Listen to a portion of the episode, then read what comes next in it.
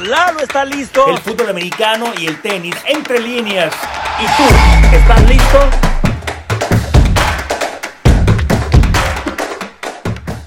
¿Qué tal? ¿Cómo están? Un placer estar con ustedes. Oigan, la respuesta que, que han tenido con uh, un servidor y con el grupo de trabajo ha sido espectacular. Muchas gracias. Y vámonos directo a lo, a lo que vinimos. Otra vez, entrenadores en jefe que me están llamando la atención. En la NFL no hay entrenadores malos, no hay jugadores malos, que a veces no puedan hacer su trabajo, esa es otra cosa, o que cometan errores, son humanos, pero errores garrafales y vamos a tocar algunos de ellos. Ron Rivera, yo puedo entender a Ron Rivera el que no haya querido ir por la conversión de dos puntos cuando consiguen el touchdown y empatar el partido ya con cero. Pero cuando escuché su respuesta de que estábamos cansados, Dios mío, casi me da un paro cardíaco. ¿En serio? ¿En serio fue ese el pretexto? Entonces, ¿qué iban a estar a tambor batiente para el tiempo extra? Estás contra un equipo que tiene mejor roster, es el campeón de la conferencia. Estás como visitante, estás con Sam Howell, con un, con un mariscal de campo joven, era jugártela. Si pierdes, lo más, lo más razonable es que perdieras contra un equipo tan fuerte. Ahí Ron Rivera se equivocó fuerte. Y Brandon Staley, segunda semana consecutiva. Estás ganando ahora por siete puntos dentro de tu campo. Todavía queda algo de tiempo y estás ganando por siete puntos ahora y te la juegas. Y además mandas a tu mariscal de campo, a Justin Herbert, que tiene una fractura en el dedo. Y haces tú que él sea el que lleve el balón con el quarterback sneak. Además era yarda y media, no era una yarda. No, no, no entendí. Mate Berflus. ¿En serio? ¿Cuántos partidos malos llevan? Ya no este año, desde el año pasado. Justin Fields estaba dando un partidazo y tienes la oportunidad de irte arriba en el marcador en la recta final de, del, del encuentro, era ir por el gol de campo y después poner a tu defensiva, obligar a que Russell Wilson marchara para ganar el partido. Y después, esto me lo dijo Nick Saban, ya no es idea mía. Nick Saban dijo, en situaciones clave no son las jugadas que te van a sacar de un problema, son los jugadores especiales los que en una situación especial te van a sacar del partido. Mate Berflus, no lo entiendo. Y lo de Sean Payton, tiene que darle gracias a que Mate Berflus le dio esa oportunidad para sacar el partido. Otro punto, algo especial. ¿Cuánta gente sobre los Jets de Nueva York? Zach Wilson es el problema. No, Zach Wilson es parte del problema. Lo vimos el domingo por la noche. Zach Wilson es un coreback todavía muy joven, está en su tercer año, con un coordinador ofensivo con el que el año pasado empezaron a trabajar por las cosas no se dieron y él no había entendido ciertas circunstancias. Ahora, con ciertos cambios, con ciertos ajustes y sobre todo protección con uno o dos alas cerradas y inclusive a veces pusieron hasta tres alas cerradas y el play action el play action no nada más es para engañar a los linebackers sobre todo y a los profundos es para sí ganarte un segundo tal vez casi dos segundos en ese movimiento que vaya a hacer el linebacker pero le das la protección a tu coreback para que pueda desarrollar la jugada igualmente a los corredores darles mayor uso.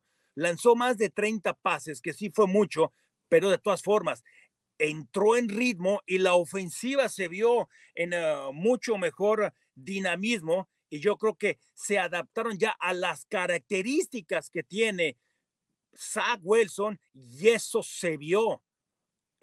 Los entrenadores, los coordinadores tienen que aprender a guiar a sus jugadores no, hay muy pocos, Patrick Mahomes, eh, mariscales de campo de ese nivel, Justin Herbert, que pueden sacarte de problemas simplemente por el talento que, que ellos tienen. Pero hay que tener, hay que tener paciencia y creo que lo hicieron. Sí, perdió en el partido por un error de él en un, en un fumble, en, una, en la formación escopeta. Pero Zach Wilson demostró que puede ser competitivo Pasemos ahora con oh, el equipo de los Vaqueros de Dallas. El fútbol americano hay que ser detallistas, es el deporte de conjunto por excelencia. La preparación es clave. Ya llevan algunos partidos en donde la defensiva les ha hecho el, el trabajo. Otra vez, así como pasó contra los gigantes, la defensiva consiguió touchdowns muy rápido. Llegaron a estar muy rápido en el marcador y no tuvo que hacer nada Dak Prescott. Y esto no es una queja hacia Dak Prescott, ni tampoco hacia la defensiva. Aquí lo que yo quiero tocar es la situación con su entrenador en jefe, que no es detallista. El partido está 16-0, si mal no recuerdo. Van a buscar el punto extra y saca una jugada especial de laboratorio para hacer la conversión de dos puntos. ¿En serio? Que más de una jugada que contra San Francisco la próxima semana, o que en noviembre o en diciembre, cuando hay partidos más significativos y donde tal vez estás abajo en el marcador o necesitas un revulsivo, necesitas hacer una jugada grande, ahí es cuando la sacas, no ahora. Y otra vez, en zona roja, consiguieron un touchdown en, sus, en cuatro oportunidades, pero yo quiero incluir una más, que estuvieron adentro la yarda 23 y no consiguieron touchdown, solamente goles de campo. Una de cinco otra vez. Ese es un problema grave. No hay atención al detalle y no hay creatividad. Hasta esta semana consiguió su primer pase para touchdown con un receptor. Fue con uh, CD Lamb. A mí eso me llama mucho la atención. Ahora, los puntos que sí me gustaron fue Dak Prescott tuvo eh, que ejecutar ciertos pases en donde sí fue especial. En zona roja ese pase contra CD Lamb y además fue muy astuto porque salió el, el, mejor esquinero, no estaba Cristian González y fue directo a quemar al, al, a Bryant, al hombre que lo estaba eh, supliendo. Eso fue eh, muy astuto, muy rápido y no perdió tiempo. El pase que le lanza a Gallup en tercer down, que fue antes del touchdown, fue igualmente brillante. Y el pase a Jack Ferguson al ala cerrada entre el linebacker y el safety. Eso no lo hace cualquier mariscal de campo. Ahora, ¿qué es lo que van a hacer contra los 49 eh, de San Francisco? Esa es una situación bien interesante la que tienen. Es un juego importante, pero no es vital porque es apenas en la quinta semana, pero han perdido dos veces con Tegos en postemporada. Juego de comodines y juego eh, divisional y no compitieron en, ya en la parte final. Creo que eh, es un partido, insisto, importante hasta cierto punto, pero es como cuando estás en la escuela, no es un examen semestral, tal vez es un examen bimestral, es importante, tiene que salir a competir y tratar de enlentecer a las figuras que tiene eh, San Francisco, que son muchísimas. Es el mejor equipo. Y vamos a ver qué tanto ha avanzado y los detalles que tenga que presentar eh, Mike McCarthy. El siguiente punto creo que es algo grave. Bill Belichick, no hay duda de su grandeza, pero él quiere seguir ganando a la antigua, con defensiva, porque no tiene jugadores especiales en las posiciones de destreza. La línea ofensiva es un desastre. Con defensivas que no tienen que ser, que no tienen que tener integrantes superestrellas, puedes llegarle porque no necesitas nada especial. Sus receptores no tienen separación, sus alas cerradas tampoco. Esta NFL se trata de diseños, de creatividad, de jugadores que tengan capacidad para separarse de jugadores especiales, insisto, esa, esa palabra para mí, eso es muy fácil, pero ha sido muy rígido a la adaptación, no ha aceptado que con estas reglas necesitas de, de, de más creatividad a la ofensiva. Mac Jones no hay duda de que cometió graves errores. Cuando se está escapando para tratar de correr, hay que correr protegiendo el balón. Y tú no puedes lanzar los hatch marks son las, son las líneas internas que se van marcando las yardas que están en el centro del campo. Un coreback sabe perfectamente que no puedes lanzar tú cruzando esas líneas.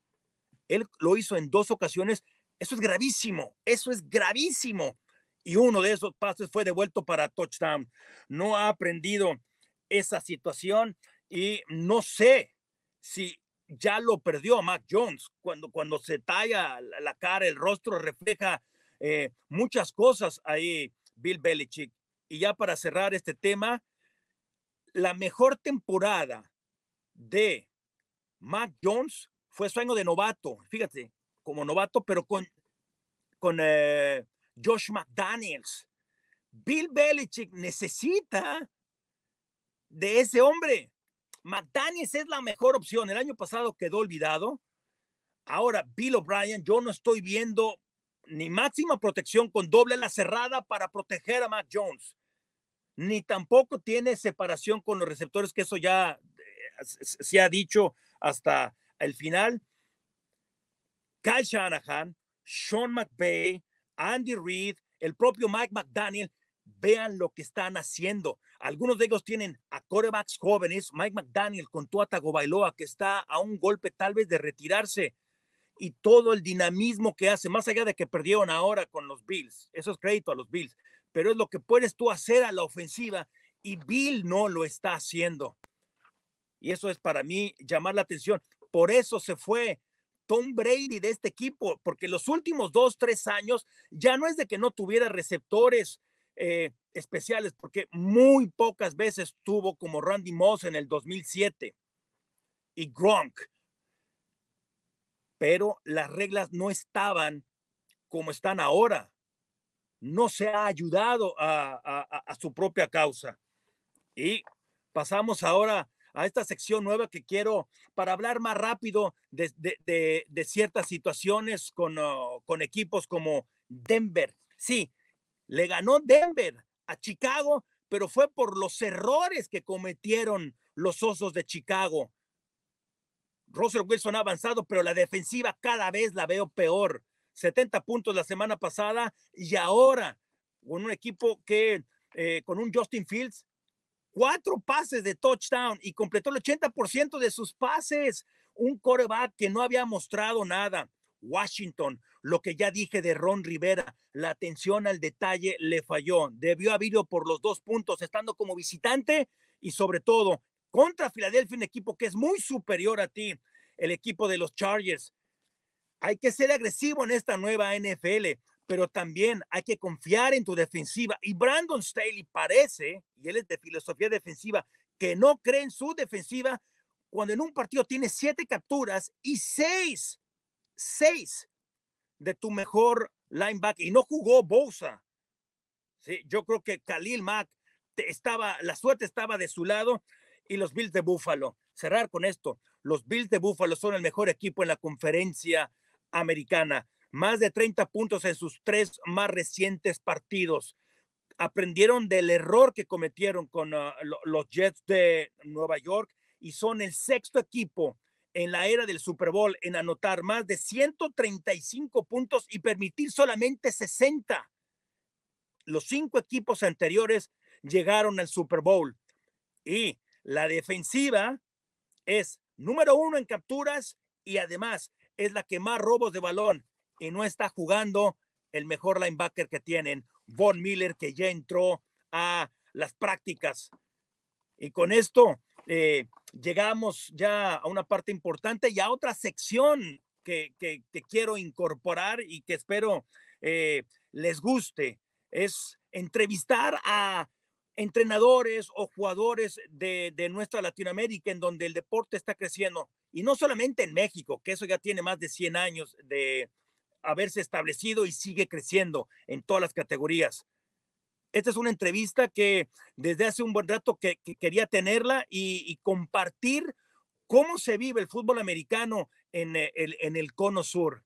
¿Y para qué hablo yo? Es mejor que, que nuestro invitado especial nos hable y, comparta algo de esto. Una entrevista que realicé hace rato. Listos para charlar de fútbol americano con Mate y Fútbol, con Agustín Espósito, el director de No Huddle. Primero, muchas gracias por aceptar la entrevista. Y yo me enteré de ustedes por accidente, simplemente, y esto no es para hacerte sentir bien, mejor Agustín, es simplemente una realidad. A mí no me gusta alardear, alabar a la gente nada más por hacerlo. Es cuando estábamos preparándonos para el draft de la NFL, estaba buscando cosas en inglés, ¡pum! y eso es muy fácil, sobran sitios. Pero cuando me llega, por accidente, insisto, en español o de dos jodo, me quedé más que asombrado, anodado. En ningún sitio en español, en México, en España, donde sea, encontré un sitio tan completo, tan profesional, tan detallado como el de ustedes. Háblanos, Agustín, ¿cómo es esto de no hodl y cómo le hacen para prepararse tanto, insisto, y tan profesionalmente? ¿Cómo te va, Lalo? Eh, bueno, un placer para mí estar, estar aquí y un placer también recibir esas palabras de, tu parte. Eh, la realidad es que a No le impulsa un motor que, creo que es el que mejor le va a cualquier persona, que es el de la pasión. No lo hace gente que es apasionada realmente por el fútbol americano eh, y todo lo, hacemos con, eso mismo. Obviamente, indica eh, o tenemos la suerte que tenemos gente que es profesional en lo que hace, en el sentido del diseño, en el sentido de la escritura, eh, de la redacción de contenidos, del armado de cualquier tipo de contenidos, pero eh, lo que más nos impulsa es que nos encanta el fútbol americano y que lo queremos difundir en español.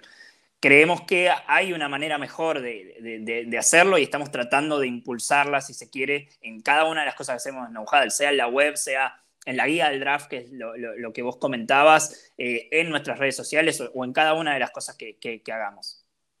Es realmente espectacular. Y tienen que, tienen que seguirlos en Twitter, ¿sí?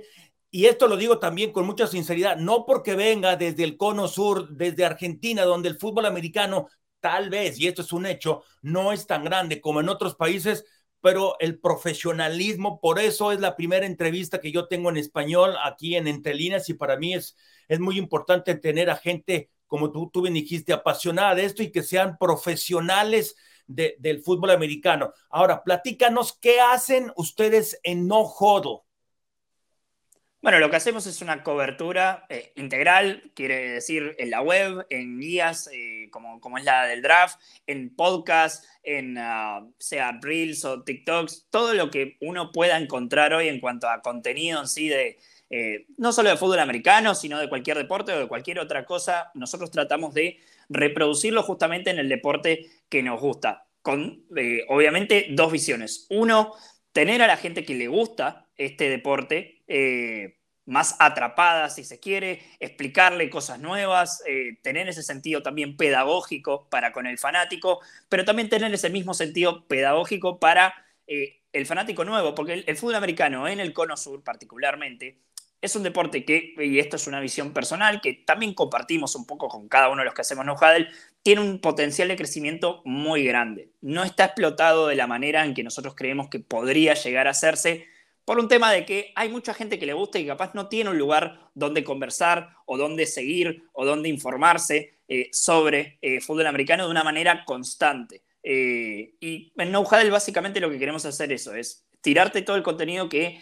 vos pretendas acerca de justamente el deporte que, nos gusta, el deporte que nos apasiona y que uno pueda elegir en ese catálogo de, distintas cosas que nosotros podemos hacer, qué es lo que más le gusta. ¿Te gusta más la NFL? Tenés contenido NFL. ¿Te gusta más el college football? Tenés contenido de college football. Para la gente que juega el fútbol americano acá en la Argentina, también cubrimos cada una de, sus ligas, tanto sea en su modalidad equipada como también en, flag football, que ahora, bueno, es un fenómeno casi mundial, te diría, lo, de, lo del flag. Y, bueno, cada una de esas aristas están cubiertas por, nosotros. Perfecto, estamos con Agustín Espósito, el director de No Huddle Argentina, pero es un sitio que va a seguir creciendo y queremos más sitios así. Ahora, háblanos, trata de explicarnos a, los que no conocen tanto cómo es la Liga Argentina, porque yo la veo también que son muy ordenados. Está la Liga Cordobesa, o sea, en cada una de las provincias hay fútbol americano. Sí, eh, Argentina tiene 23 provincias, te diría, en 10, 11 se juega fútbol americano. O sea, es un, eh, es un buen número. Eh, de, alguna de sus formas. Equipados solo tenemos tres ligas hoy en funcionamiento, que es la de Buenos Aires, la de Córdoba y la de Rosario, que es eh, una de las ciudades más importantes de la provincia de Santa Fe. Y después sigue lo que es flag football, que es un deporte mucho más simple de jugarlo por la cantidad de material, por la cantidad de dinero que uno tiene que invertir. Sí, ahí ya tenés una muy buena cantidad de ligas. Santa Fe, Paraná, Mar del Plata, Mendoza, la misma Córdoba, Buenos Aires también. O sea, tenés expandido mucho más lo que es el, universo del flag football porque es un deporte, bueno, mucho más barato de jugar en el sentido de los equipamientos que vos necesitas, mucho más simple de encontrar un lugar donde jugarlo, porque el flag football lo puedes jugar en una plaza si realmente te lo propones. Eh, pero bueno, ha habido mucho crecimiento. A mí me da la sensación de la pandemia para acá, del 2020 para acá, ha cambiado un poco todo lo que ha sido la difusión, todo lo, que ha sido eh, en sí la organización interna del fútbol americano. Y para mí es un cambio positivo, porque bueno, básicamente han dado pasos hacia adelante, el deporte está más difundido y buena parte de, cómo atraer más público es una parte que, por ejemplo, nosotros como medio, No no podemos hacer. La tienen que, la tienen que hacer las ligas, que es difundiendo justamente eh, que se juega este deporte en la Argentina y que uno puede practicarlo. Y para cerrar, yo por mí podemos seguir platicando, pero tratamos de hacer entrevistas que sean condensadas, que nutran a la gente y mantenerlos en, en sintonía. ¿Cómo es la relación? Porque sabemos del Silver Bowl, ¿no? Argentina contra Chile en fútbol americano. Tal vez en México dirían, ¿en serio? Platícanos de cómo sigue creciendo esto, pero también la rivalidad con, con Chile o con otros países. Sí, en particular, el Silver Bowl es con, eh, con Uruguay. Con Chile hay partidos también. Eh, y bueno, también está el recordado partido de Argentina-Brasil, que fue en la previa del, Super, Bowl. Todo esto en, equipado. El Super Bowl, este diría, eh, uno de los eventos más importantes del año, si no el evento más importante del año en el fútbol americano acá en la Argentina, porque es un partido internacional. Y un partido internacional en cualquier deporte tiene una catalogación altísima. Em, a mí particularmente me gusta decir que el futuro de este deporte un poco es el flag y tener a la selección argentina representando eh, con sus jugadores, con su cuerpo técnico, primero en el sudamericano de Brasil del año pasado y después en lo que fue el, IFAF Championship eh, este, este año, para mí eso es impagable. O sea, tener una selección argentina que te represente en un deporte, eh, pota no tiene precio y, y, nosotros como medio que cubrimos eso no nos puede llenar más el alma de tener justamente te genera un contenido, está buenísimo, pero también hace crecer el, deporte y eso es lo más importante. Y más importante tener gente así capacitada, profesional, con pasión, que siga este deporte.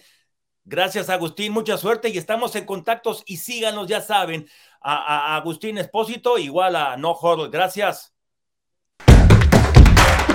Espero que hayan, uno, disfrutado de eso, de escuchar a alguien con tanto conocimiento. Es muy joven, pero mucho conocimiento del deporte de las tacleadas y de que está tratando de seguir impulsando este deporte, no solamente en Argentina, ya ven lo del de eh, Silver Bowl, que es contra Uruguay, en Chile está creciendo, tiene ese partido que siempre es importante contra Brasil, ¿sí? la rivalidad que hay entre estos dos países y no es fácil para eh, encontrar utilería. Si en México es caro, imagínense en el Cono Sur y vamos a tener más eh, videos, más charlas de esa situación. Pero ahora sé que el fantasy es sumamente importante en el fútbol americano ahora y sobre todo de todos ustedes. Y por eso eh, traemos de nueva cuenta a Katsuo Gallardo para hablar de esto. Katsuo, la semana pasada te extrañamos, pero Germán, por, por algo hacen un buen trabajo ustedes tres, igual Pablo. No, le, fue muy bien a Germán, ¿eh? eh igual que Germán es, la clave del segmento de fantasy, es lo que me estoy dando cuenta, Lalo. pero. Dime. Pero tengo varias opciones para el waiver wire interesantes. Estamos ya por entrar a la semana 5. Eh, ya empiezan a peligrar algunos fantasies, ¿no? Los que van con 1-3 o pueden ir ya 0-4. Entonces, necesitamos armas para reforzar esos equipos.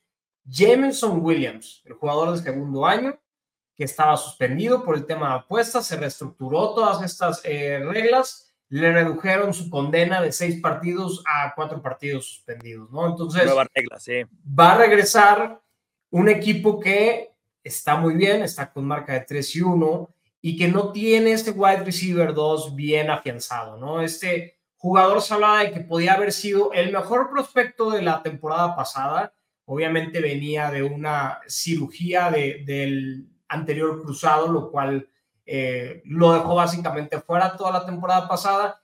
Este es el año, se habla de que tiene todas las herramientas para ser una gran arma. No quiere decir que para esta semana 5 sea plugin en tu equipo, pero va a ser una muy buena opción. Este sería mi prioridad en el waiver wire.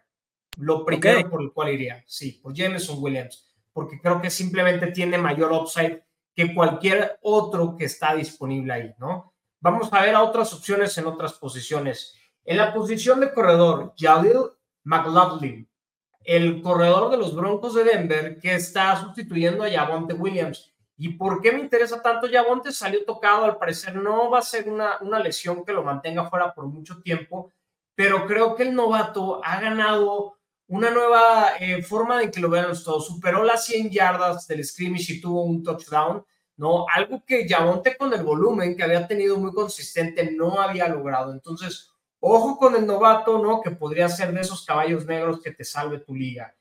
En la posición de end, Jake Ferguson con los Cowboys. Jake Ferguson eh, es alguien que si recordamos el año pasado, Dalton Schultz era alguien muy funcional en términos de fantasy fútbol, terminó en el top 15 en la posición. Todos están sufriendo con la posición de Taren. Si no tienes a Travis Kelsey, si no tienes a TJ Hawkinson y apenas Mark Andrews, eh, la verdad es que solamente esta semana fue que reaccionó, pero las otras semanas habían sido, o sea, la uno no estuvo y las otras dos, pues la verdad es que no había sido relevante. Entonces han sido muy escasos los Tyrants Jake Ferguson todavía lo pueden encontrar disponible eh, prácticamente en la mitad de las ligas. Estamos hablando de que él ha tenido siete targets por partido y en el partido que no llegó a los siete targets tuvo al menos el touchdown. Estamos hablando de que ya van prácticamente tres actuaciones de doble dígito. Una se quedó con, con nueve puntos, pero bueno, ya doble dígito para un Tyrant en esta época es algo muy decente. Y sabes qué, Cats, y luego e, este punto creo que me, me, parece importante. Los Cowboys que están teniendo tanto problema en, en, en, la zona roja, en el red zone, una ala cerrada, o sea, el mejor amigo de un coreback en, ala, de, en zona roja es el ala cerrada. Y, y Jake Ferguson, al menos esta semana, me mostró Dak Prescott que tiene confianza en él. Entonces, y si está disponible en, en muchas ligas, bueno, ahí está una opción. No, y se, Claramente Dak Prescott es alguien que está buscando por sistema, ¿no? Lo, lo recordamos con lo, que decía Dalton Schultz. Y Jake Ferguson, él en pretemporada habló muy bien de él y que justamente iba a estar teniendo un rol muy importante. Y el volumen no ha bajado, ¿no? No ha bajado, es un volumen muy sano. Entonces, búsquelo, es alguien que de verdad puede salvarles esa posición en particular. La posición de coreback, CJ Stroud, ha sido completamente una, una sorpresa. Una sorpresa. Eh, sí, no, muchos hablaban de que debía haber sido la primera selección. Yo era de esos creyentes de que tenía que haber sido esa primera selección. Se veía ese talento después de verlo contra esta defensiva de Georgia, que ya tiene varios ahí, este, que ya están hoy en día en la NFL. Eh, y sí, Strauss ha visto increíble, ¿no? Ha vuelto de Nico Collins una sensación, lo convirtió en el tercer mejor receptor en términos de fantasy esta última semana y no, no solamente él, ¿no? Tandel también ha sido una revelación en fantasy. Ojo, ya tiene dos partidos de más de 300 yardas, eh, prácticamente tres actuaciones, llegando a los 20 puntos de fantasy. CJ Stroud, ¿no? Podría ser justamente esta válvula para poder eh, curar estos equipos que están sufriendo de un Joe Burrow que por el tema de, la pantorrilla han sufrido muchísimo, ¿no? Mientras que les digo, las últimas tres actuaciones de CJ Stroud se ha afianzado muy bien. Y uno pensaba, bueno, ante la defensiva de la semana 3 de Jacksonville, eh, era Jacksonville. Pero ahora, contra la defensiva de los Steelers, vaya que se vio sólido, ¿no? Es una defensiva que tiene varios veteranos ahí consolidados. CJ Stroud se está viendo dominante y yo no veo cómo pueda bajar esta producción, sino que empezar a subirla. Entonces, ojo con CJ Stroud, me encanta eh, en términos de coreback.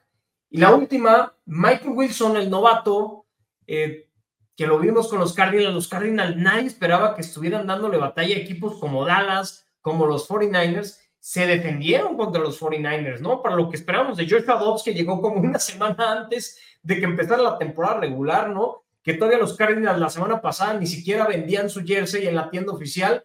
Pues Michael Wilson ya empieza también a tener este volumen. Tuvo dos touchdowns, tuvo siete targets, ojo con él porque se puede empezar a convertir también en el favorito de, Joshua Dobbs, sobre todo si Hollywood Brown empieza a jalar estas dobles coberturas como se espera, eh, porque es el único receptor justamente a quien se podrían enfocar las defensivas. Michael Wilson, ojo, solamente nos ha mostrado cosas buenas este novato de Stanford. Y esas son las opciones que traigo para el web Lalo. No, y, me gusta, la de Sigue estado me gusta mucho lo que está haciendo Bob Slovic, el, el coordinador ofensivo. Novato, de Mico Ryan, un entrenador del lado defensivo, es el mandamás. Slovic haciendo un excelente trabajo y me, me gusta mucho. Igual, Gannon, el entrenador en Arizona, o sea, lo que hizo, lo, lo que hizo en Filadelfia, ahora lo está haciendo muy bien en Arizona. Yo soy de los que me gustan mucho que el entrenador sea de filosofía ofensiva. No quiere decir que los de, filosofía defensiva no pueden hacer las cosas, pero aquí tenemos a dos muy buenos que están aprovechando jugadores que tal vez no son, eh, con excepción de CJ Stroud, por supuesto, ¿no? Que pueden hacer un buen trabajo. Lo último, antes de despedirte, Katz, ¿en dónde los pueden seguir? Porque ustedes, Pablo, Germán, tú tienen su podcast al cual hay que seguirlo. Sí, nos pueden seguir en arroba fantasycolab, en Twitter, en YouTube, en TikTok, eh, para los que tengan este, justamente flojerita, ¿no? De, echarse todo en YouTube. Ahí también, y también con los amigos de la Cueva del Fan, estamos haciendo muchas colaboraciones, ¿no? Que ya son un poquito más experimentados, hay, hay, muy buenos elementos ahí, también vayan y chequen sus contenidos. Eh, ahí pueden encontrar puro fantasy fútbol. Y los domingos, una hora antes del kickoff, ya sea en el canal de La Cueva del Fan o también del Fantasy Collab, estamos resolviendo dudas de último minuto. Entonces, no se pueden perder esos streams, son buenísimos y de verdad resolvemos dudas, pero de todo tipo, de todo tipo, de todo tipo de ligas, Superflex, de 16, de 10, de dos equipos, de lo que, o sea, se puedan imaginar, ahí vamos a resolver sus dudas. Perfecto. Gracias, Katz. Y bueno, para la próxima semana eh, estamos tratando de, involucrar algunas otras ideas, algunas otras secciones. Y para no extenderme nada más es enseñarles, y Katz, insisto, gracias, la sección tal vez les guste, no les voy a enseñar la portada, pero recomendar libros, algunas reseñas. Este es el, si a ti te gusta el fútbol americano, ahí rápido enseñaba la portada. Este es un libro que debes leer. Lo único es que tienes que hablar inglés, pero es, no quiero, tal vez exagero, pero es como la Biblia del fútbol americano. Es, es, de, e, es, es de Michael McCambridge, de los mejores escritores y un investigador espectacular de fútbol americano. Eh, bueno, eh, uno de los libros de Bill Belichick, uno de los mejores libros de Bill Belichick los escribió él, pero este de America's Game, hagan su tarea. America's Game se llama este libro. Toda la historia está condensada en un libro. O sea, si tú quieres aprender así mucho, ahí está. Es cada página que tú eh, vas leyendo, aprendes algo de historia, historia verídica. La próxima semana eh, tendré alguna reseña de esto y, y espero si les gusta, bueno, cada semana podremos tener esto y esto fue ya la cuarta semana de la NFL en Entre Líneas con Eduardo Varela.